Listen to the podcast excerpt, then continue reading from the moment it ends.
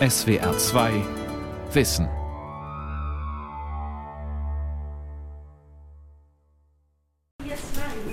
Wir, wir sind wie eine Großfamilie, kann man sagen. Ja, wir kochen, waschen selber. Die Bewohner helfen Gemüse schälen, helfen Wäsche zusammenlegen. Kaffeezeit im Adlergarten in Eichstätten am Kaiserstuhl, eine Pflegeeinrichtung für Demenzpatienten. Hauswirtschafterin Gabi Schmidt hat den großen Wohnzimmertisch gedeckt. Bewohner und Angehörige lassen sich den frisch gebackenen Kuchen schmecken. Zwischendurch geht es raus in den Garten. Der Garten gehört auch dazu, ja. Da haben wir auch hinten Vogelfoliere, wo immer die Bewohner nach hinten gehen und nach der Vögel schauen oder helfen füttern. Eine liebevoll gestaltete Einrichtung. Statt in einem sterilen Heim leben die Patienten in einer gemütlichen Pflegewohngruppe. Die Bürger der Gemeinde Eichstätten haben sich diese Alternative zur Heimunterbringung ausgedacht und gegen den erheblichen Widerstand der Landesregierung durchgesetzt. Gesundheitssystem ohne Staat.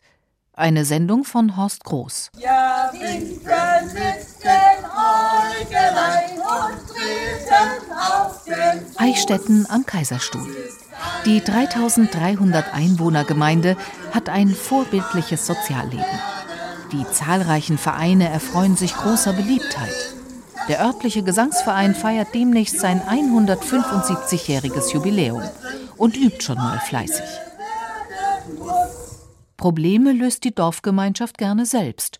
Bei der Frage, wer sich in Zukunft um die Pflegebedürftigen kümmern soll, kamen die Eichstätter aber an Grenzen. Wenn sie ihren Angehörigen, ihre Mutter oder Vater oder Großeltern halt abgeben müssen, weil sie einfach nicht mehr können, die Pflege selber leisten können, dann fällt es ja schwer. Man hat ein schlechtes Gewissen, man möchte es ja eigentlich leisten, kann es nicht mehr.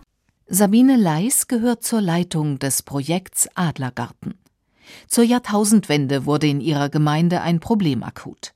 Es gab kein Heim, dafür immer mehr Senioren, die betreut werden mussten. Also machten sich die Eichstätter auf die Suche nach einer Lösung, und zwar innerhalb der Dorfgemeinschaft. Das ist ein ganz großer Vorteil, wenn Sie sagen können, ich kann ja jederzeit meine Mutter besuchen oder meinen Vater, ich kann ihn jederzeit holen, mit auf den Markt nehmen oder zum Spazieren gehen. Die Nachbarn, die Sie jahrelang, jahrzehntelang besucht haben, können nach wie vor kommen und Sie besuchen. Doch zur großen Enttäuschung konnte keine der zuständigen Stellen eine brauchbare Lösung anbieten. Dass ein Dorf seine alten Menschen in der gewohnten Umgebung selbst versorgen will, war offiziell nicht vorgesehen. Wir haben dann gesagt, nee, das machen wir selber. Und das war das Besondere daran, dass wir wirklich einen extra Verein gegründet haben, eben die Bürgergemeinschaft, die dieses selber auf, aufzieht und auch selber trägt. Ausgelacht wurden die Initiatoren der Bürgergemeinschaft Eichstätten damals wegen ihrer unrealistischen Ideen. Aber die Gemeinde blieb hartnäckig. Wir haben uns dann einfach auf den Weg gemacht und geschaut, was es gibt und waren ganz viel in der Schweiz. Die Schweiz hat Pflegewohngruppen schon viele Jahre vor uns und die haben wir uns angeschaut und wir waren uns relativ schnell einig, genau so was wollen wir. Nämlich eine Art selbstverwaltete Wohngemeinschaft für Senioren. Denn eine solche Pflege-WG fällt nicht unter die zahlreichen Auflagen des Heimgesetzes. Damit war das Projekt erschwinglich. Alles hatte gepasst. Nur, dass es so etwas bis dahin in Deutschland nicht gab. Und deshalb stellte sich die baden-württembergische Landesregierung quer. Es musste halt ein Gesetz her, damit dieser Wildwuchs nichts ist. Und da war es zumindest in Baden-Württemberg halt so, dass wir halt gesagt haben, ja, Gesetz ja, verstehen wir, aber zu anderen Bedingungen. Und so gab es halt so ein paar Sachen, wo wir gesagt haben, mit dem können wir leben, aber mit dem nicht. Und da haben wir uns halt versucht, gemeinsam hinzusetzen und das so auszuarbeiten, dass wir beide mitleben konnten. Und das können wir jetzt auch. Mit Geduld und Beharrlichkeit gelang der badischen Winzergemeinde die Sensation. Die Landesregierung gab nach. Rund um das Projekt Adlergarten wurde ein eigenes Landesgesetz verabschiedet. Genauso, wie es sich die Eichstätter gewünscht hatten. Dabei bleiben die Kosten überschaubar. Die elf Bewohner der Pflege-WG teilen sich die Miete einer umgebauten 300 Quadratmeter großen Neubauwohnung. Je nach Wunsch leben sie in einem Einzel- oder Doppelzimmer. Die Grundpflege und die hauswirtschaftliche Versorgung sind im Mietpreis inbegriffen. Entsprechend der individuellen Pflegestufe wird ein zusätzlicher ambulanter Pflegedienst gebucht. Dessen Rechnung geht an die Pflegeversicherung. mir werde immer wieder gefragt, warum funktioniert es bei euch so gut? Und ich denke, ein großes Geheimnis liegt wirklich darin, dass wir von Anfang an die Bürger mit einbezogen haben. Also diese Vereinstruktur und das Miteinander und sowas, das ist hier einfach wirklich gut ausgeprägt. Dieses Wir-Gefühl, das ist ja schon wirklich sehr stark da. Alle sind zufrieden. Die Angehörigen der Pflegebedürftigen, die Pflegebedürftigen selbst und die Bürger der Gemeinde. In Eichstätten ist es gelungen, das soziale Potenzial zu mobilisieren und eine Gesundheitsversorgung nach individuellen Wünschen zu organisieren. Das wünschen sich viele Deutsche vom Gesundheitssystem. Mehr Menschlichkeit und Zeit füreinander, weniger Bürokratie, Technik und Zeitdruck. Die Eichstätter haben sich für ihr Modell Vorbilder in der Schweiz gesucht. Sie hätten auch nach Großbritannien schauen können. Das britische Gesundheitswesen wurde bis 1948 von freiwilligen Versicherungsvereinen in Selbstverwaltung getragen. Krankenhäuser wurden über Spenden finanziert. Das hat 200 Jahre lang ganz gut funktioniert.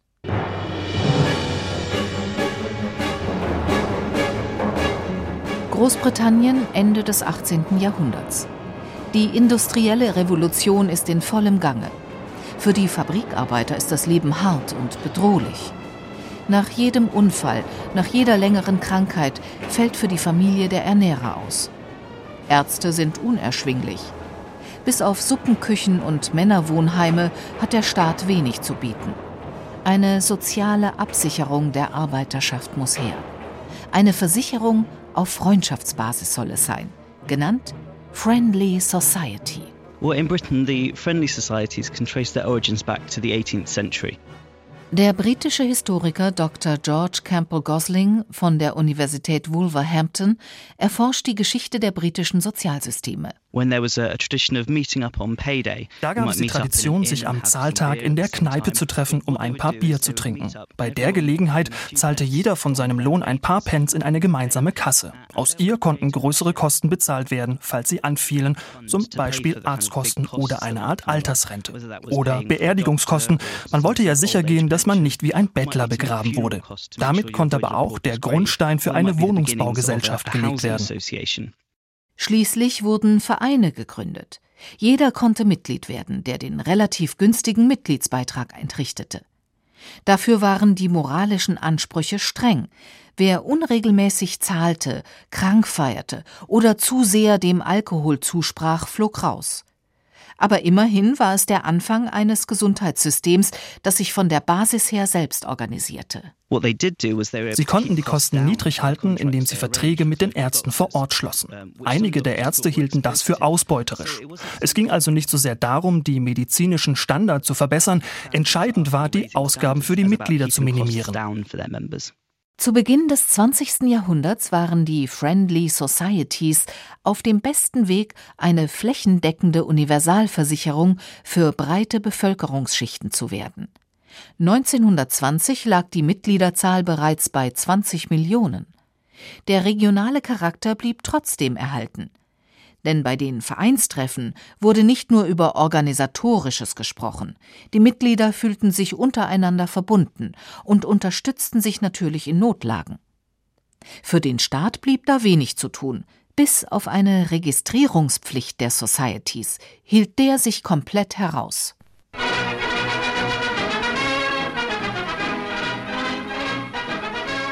Zwar gab es zu dieser Zeit schon öffentliche Krankenhäuser, Dominiert wurde das Krankenhauswesen aber von privaten, spendenfinanzierten Kliniken. Und die Briten spendeten gerne.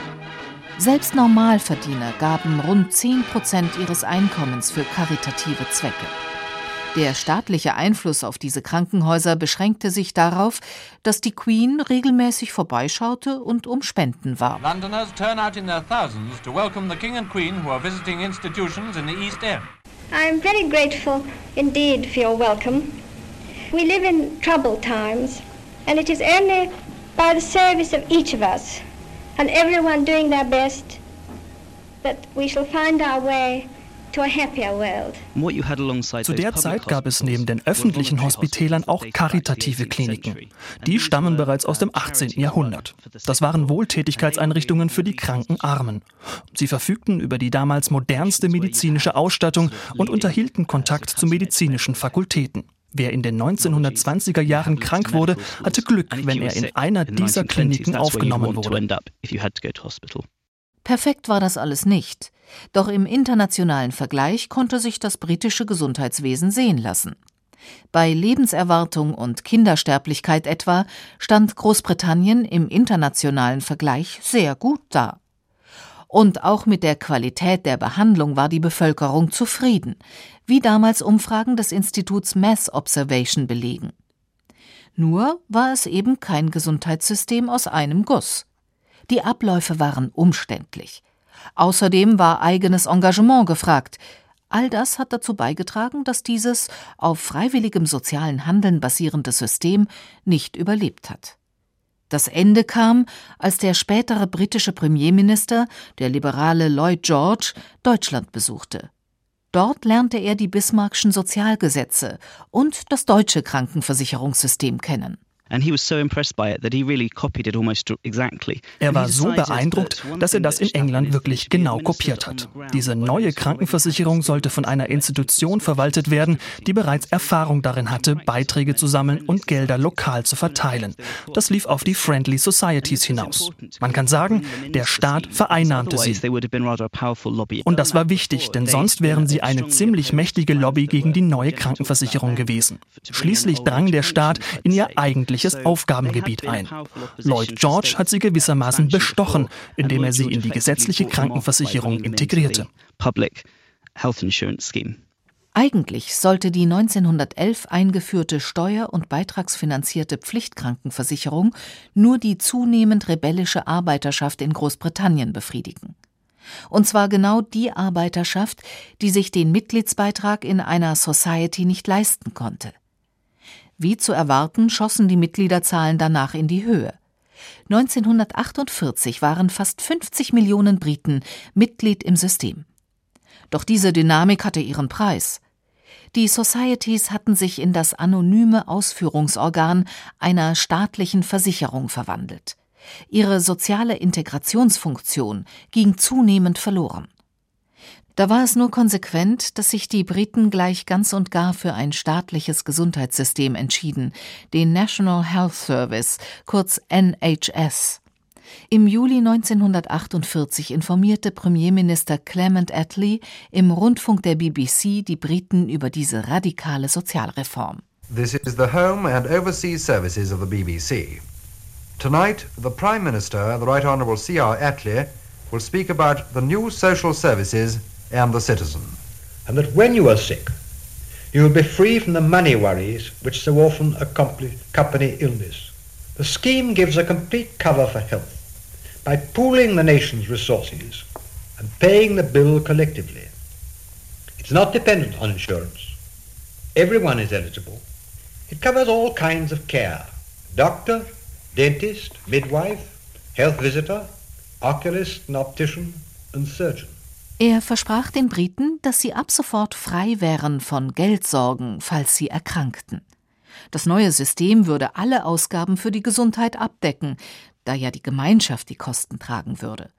Es sei für jeden zugänglich und umfasse die gesamte medizinische Versorgung Arzt, Zahnarzt, Hebamme, Gesundheitsprophylaxe, Augenarzt, Optiker und Chirurg. Der wirkliche Unterschied durch den NHS im Jahr 1948 war das Gefühl der Sicherheit. Die Steuerfinanzierung ermöglichte im Krankheitsfall die kostenlose Versorgung. Dahinter steht die Idee, dass jeder Bürger bei Krankheit ein Recht auf medizinische Behandlung hat. Da war natürlich auch viel Wunschdenken dabei. Von nun an lenkten staatliche Experten die medizinische Versorgung der britischen Bevölkerung. Und das hatte nicht immer nur die gewünschten Folgen. Die Reihe der Krisen und Skandale um den NHS reißt bis heute nicht ab. Zuerst liefen den Briten wegen der schlechten Bezahlung die Ärzte weg. Dann fiel das britische System durch katastrophale Behandlungsergebnisse, etwa bei der Krebsbehandlung, auf. Und 2010 schockierten Berichte über unhaltbare Zustände in den Krankenhäusern die Öffentlichkeit. Reihenweise waren alte Menschen verdurstet. Nur mit großer Mühe gelang es dem damaligen Premierminister David Cameron, den Skandal politisch zu kitten. Er entschuldigte sich öffentlich für die Zustände im staatlichen Gesundheitssystem NHS. So I'd like to go further as Prime Minister and apologise to the families of all those who've suffered for the way that the system allowed this horrific abuse to go unchecked and unchallenged for so long. On behalf of the government and indeed our country, I'm truly sorry. I mean, I guess that today Der NHS ist eine Institution, der viel Zynismus entgegenschlägt. Auch wer die Idee gutheißt, ist skeptisch, ob da wirklich alles richtig läuft. Gerade wegen der praxisfernen Entscheidungsfindung. So gesehen waren die Friendly Societies eine Alternative. Sie waren lokal verwurzelt. Aber ob die Leute damit wirklich glücklicher waren, das ist eine schwierige Frage. Die Bismarckschen Sozialgesetze waren das große Vorbild der britischen Gesundheitspolitik. Bismarck wollte zwar auch die Arbeiterschaft mit dem Staat versöhnen, indem er ihr eine medizinische Versorgung versprach, eine komplette Verstaatlichung des Gesundheitssystems dagegen hatte er nie im Sinn. Ihm war sehr wohl klar, dass soziale und karitative Institutionen wertvoll für die Gesellschaft sind. Der Staat sollte für sie möglichst optimale Bedingungen schaffen. Und so ist es Bismarcks Verdienst, dass Deutschland ein zentralistisches staatliches Gesundheitssystem wie in Großbritannien erspart blieb. Auf sein Konto geht es auch, dass die traditionsreichste soziale Selbstverwaltung 2010 ihr 750-jähriges Bestehen feiern konnte. Norbert Blüm, Sozialpolitiker mit Passion, eröffnete damals den Festakt. Glück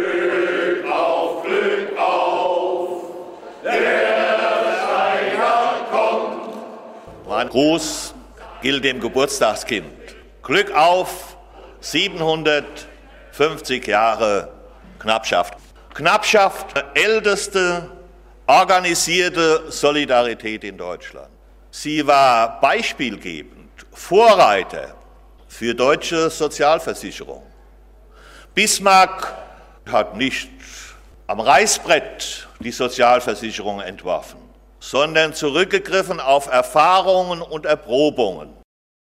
Die Geschichte der Knappschaft ist auch die Geschichte von Selbstverwaltung und Eigenverantwortung im deutschen Gesundheitssystem. Der Historiker Eberhard Graf erforscht im Auftrag der Deutsche Rentenversicherung Knappschaft Bahnsee, so der offizielle Name der heutigen Knappschaft, die Geschichte dieser ältesten deutschen Sozialbewegung. Mich persönlich fasziniert die lange Geschichte der Sozialfürsorge, der knappschaftlichen Sozialfürsorge. Vor allem auch, dass diese lange Geschichte über 750 Jahre alt ist, was auch ganz bestimmt daran liegt, dass der Mensch ein Bedürfnis nach Fürsorge hat. Das ist ein Grundbedürfnis, denke ich. Und das lässt sich sehr schön an der Knappschaftsgeschichte festmachen. Ähnlich wie die Friendly Societies sind auch die Knappschaften aus konkreter Not und Gemeinsinn hervorgegangen, der Arbeiter in den Bergwerken.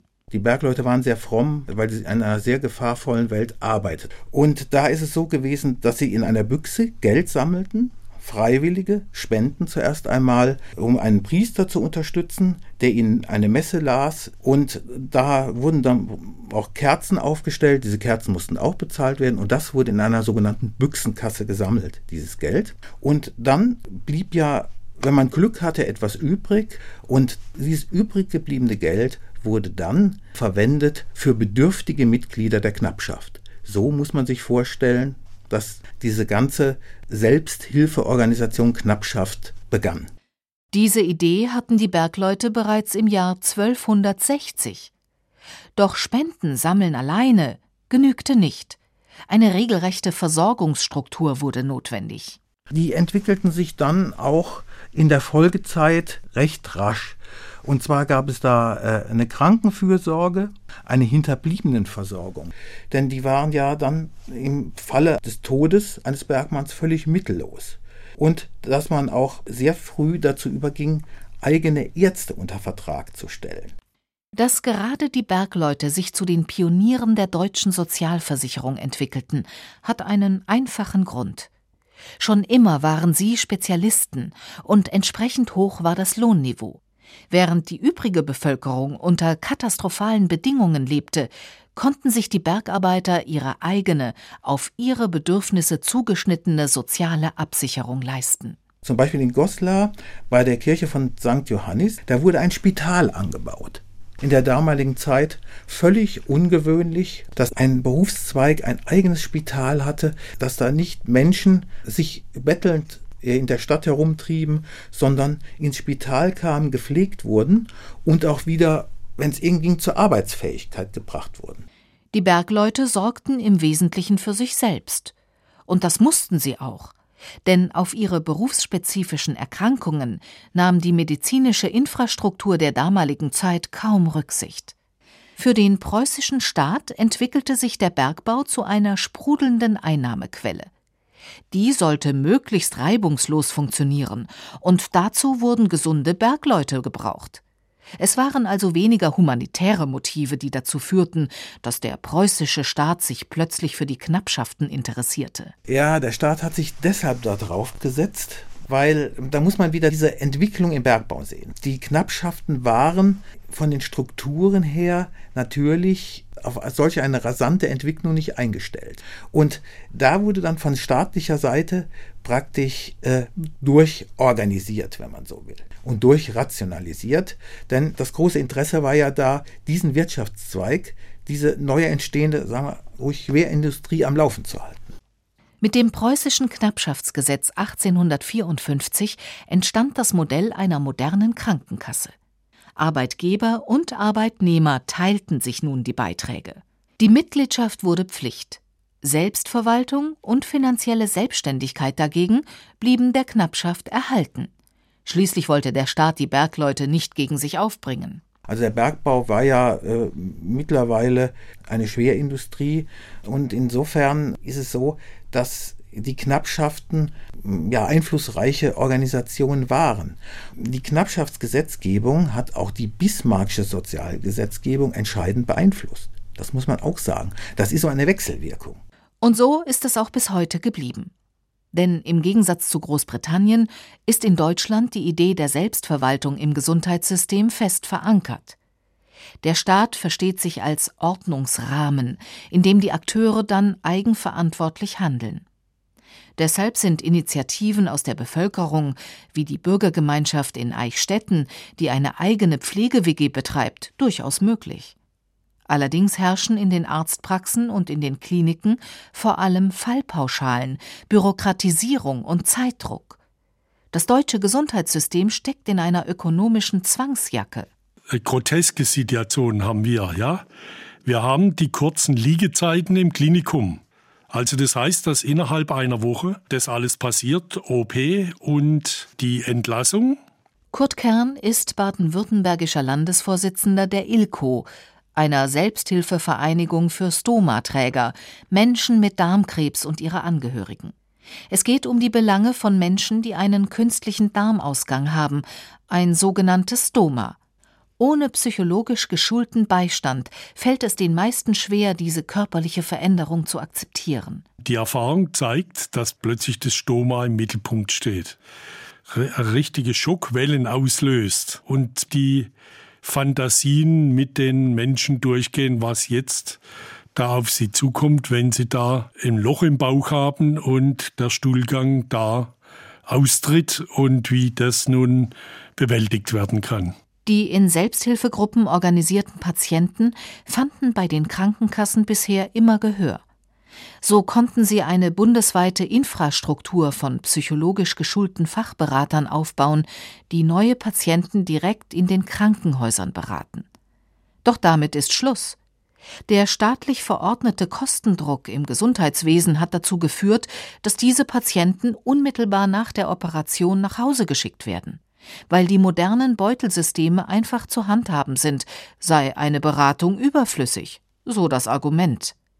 Dass Stomaträger eine psychologische Betreuung benötigen, wurde nicht berücksichtigt. Und deswegen haben wir jetzt die Situation, dass wir als Selbsthilfe äh, wieder wie vor 40 Jahren uns vorkommen, nämlich dass Menschen am Wochenende anrufen, die einfach mit der Situation nicht zurechtkommen. Gerade gestern hatte ich wieder so ein Telefonat, wo eine Ehefrau angerufen hat gesagt, der weigert sich, das Stoma anzugucken. Und das können Sie auch hören vom Fachpersonal, von Stomatherapeutinnen, die, die das oft erleben, dass Betroffene sich weigern, das anzuschauen. Und wenn sie es nicht anschauen, können sie es auch nicht angehen, was da, um was es da geht. Deswegen verlassen viele Menschen dann auch das Haus nicht mehr. Wo staatlich verordnete Kostenoptimierung und Effizienzsteigerung im Vordergrund stehen, fehlt der Blick auf die emotionalen Bedürfnisse der Patienten, warnt der Gesundheitsökonom Professor Reinhard Busse von der TU Berlin. Ich glaube, das, das ist schon so. Also, dass, dass wir natürlich es mit der Professionalisierung aller möglichen Beziehungen übertrieben haben. Also es wird natürlich erstens anonymer, zweitens teurer. Und drittens eben, zumindest in Deutschland, wo die Arbeitslosigkeit ja jetzt so niedrig ist, fragen wir uns ja auch zunehmend, wo, wo sollen die Arbeitskräfte eigentlich herkommen, die das machen? Und insofern ist das schon eine Rückbesinnung, die durchaus ihre guten Gründe hat. Eine Rückbesinnung auf eine Medizin, die von der Selbsthilfe der Angehörigen und dem Engagement der ganzen Zivilgesellschaft lebt. Wir wissen alle, dass wir das ganz klar im Blick behalten müssen, dass natürlich diese Pflege durch Angehörige, durch Nachbarn, durch Freunde, dass das ganz wichtig ist, weil wir das gar nicht komplett professionellen Dienstleistern überlassen können. Und natürlich haben wir, das ist auch häufig bessere Qualität, wenn es Angehörige machen, persönlichere Qualität, kann auch sehr persönlich befriedigend sein. Trotzdem bleibt der Staat in der Pflicht. Die, die wirklich viele Leistungen brauchen, die müssen die auch auf einem professionellen Niveau bekommen, während die, die ganz klar Leistungen brauchen, die aber nicht ganz so professionell erbracht werden müssen, da können wir uns andere Wege vorstellen. Das Gesundheitssystem benötigt neue Ideen, um die Menschen nicht nur medizinisch und kostengünstig, sondern auch menschlich zu behandeln. Welch enorme Ressourcen im bürgerschaftlichen Engagement liegen, zeigt das Beispiel des Vereins Adlergarten im badischen Eichstätten am Kaiserstuhl. Die Pflege-WG für demenzkranke Angehörige der dortigen Bürgergemeinschaft ist ein Vorzeigeprojekt geworden. Mit Unterstützung der Landesregierung sammeln nun schon über 300 baden-württembergische Gemeinden Erfahrungen mit diesem Modell. Die Bürger in Eichstätten hingegen blicken bereits auf ein Jahrzehnt zurück. Die Altenpflegerin Gabi Schmidt arbeitet gern hier. Wir haben am 1. April das zehnjährige Jubiläum und ja, macht Spaß. Ist halt wie eine Großfamilie. Sabine Leis vom Vereinsvorstand blickt zuversichtlich in ihre eigene Zukunft. Also ich empfinde schon so, dass wenn ich mal alt werde, hier im Dorf, dass ich hier eine gute Struktur mit aufgebaut habe und davon dann auch mal profitieren kann. Mhm.